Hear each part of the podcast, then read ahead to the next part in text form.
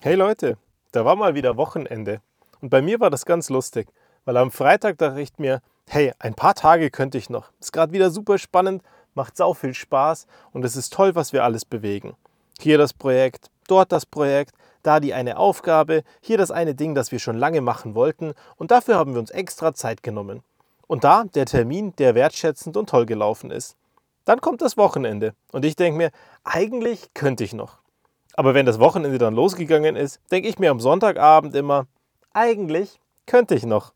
Und ich genieße das total, dass diese Extreme vorhanden sind. Dass ich mir sage, auf der einen Seite freue ich mich wahnsinnig, wenn die Woche läuft, aber auf der anderen Seite freue ich mich auch, wenn Wochenende ist und ich Zeit für alle habe, die mir so super wichtig sind.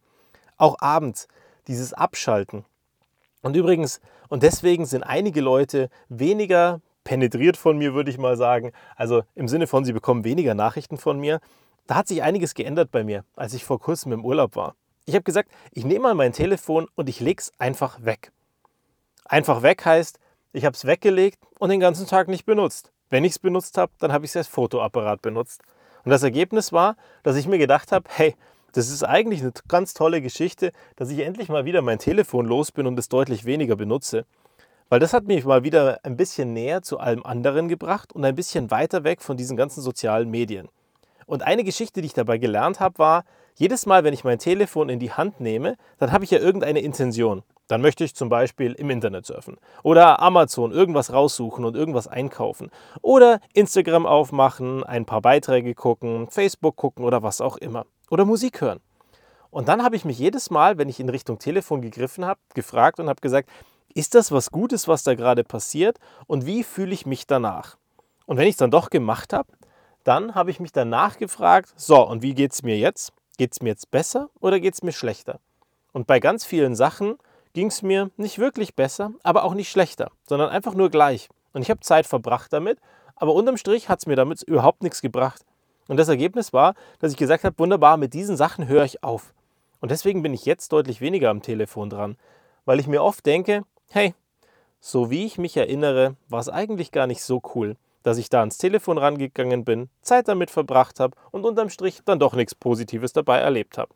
Und das bleibt bei mir, dass ich jetzt einfach sage, Telefon weg oder doch nur als Fotoapparat benutzen.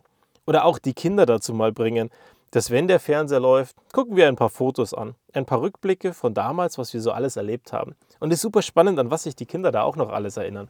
Und das macht wahnsinnig Spaß. Und darüber bin ich glücklich. Und das ist viel schöner als dieses permanent am Telefon sein und einfach damit verbunden sein.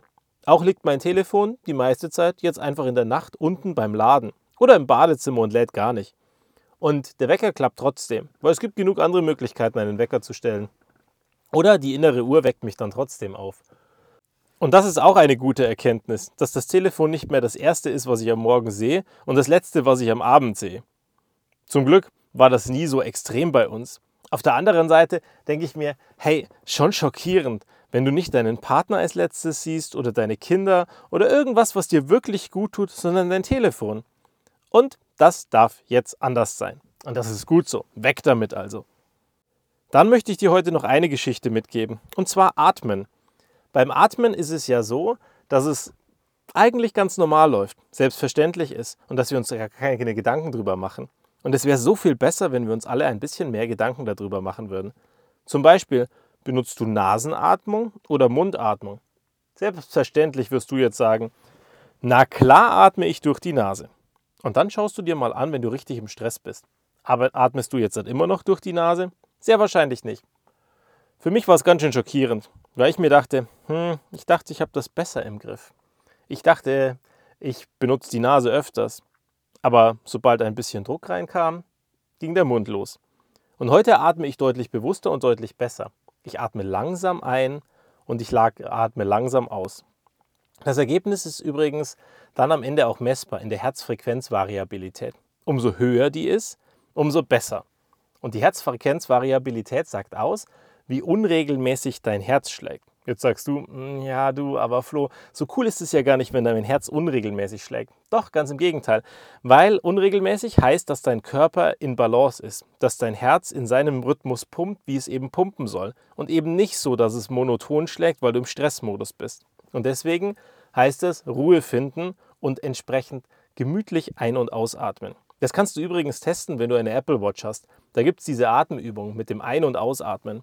Und dann vibriert das, wenn du einatmen sollst und dann hört es auf, wenn du ausatmen sollst. Mein Tipp an meiner Stelle hier, atme mal so lange ein, solange du kannst und dann ganz langsam und lange aus.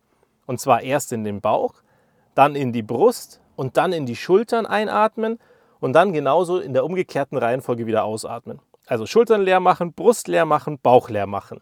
Und das machst du eine Minute lang. Und danach kannst du in der Health App nachschauen, wie deine Herzfrequenzvariabilität ist. Und ich bin gespannt, was da dann entsprechend rauskommt. Weil bei mir ist es deutlich besser. Und die Werte, die ich heute erreiche, die sind besser als jemals zuvor. Und da bin ich wahnsinnig stolz drauf. Und ich bin gespannt, was du so zu berichten hast, wenn du das Ganze ausprobierst. Und vor allem, wie du dich danach fühlst und spürst. Ob das Ganze dann besser ist oder ob du sagst, na, da ist immer noch Stress drinnen. Falls dann immer noch Stress drinnen ist, bin ich mir sicher, dass wir die nächsten Tage auch noch ein paar andere Methoden finden, um dich zu entstressen. Also, bis zum nächsten Mal. Überleg mal, was du mit deinem Telefon machst und ob es wirklich das morgens erste und morgens letzte, äh, abends letzte sein soll und wie oft du an dieses Telefon gehst und vor allem, welches Gefühl dabei entsteht, wenn du es dann weggelegt hast, ob es wirklich gut war und dir wirklich was gebracht hat oder ob du es einfach loswerden willst. Also, wirklich, bis zum nächsten Mal.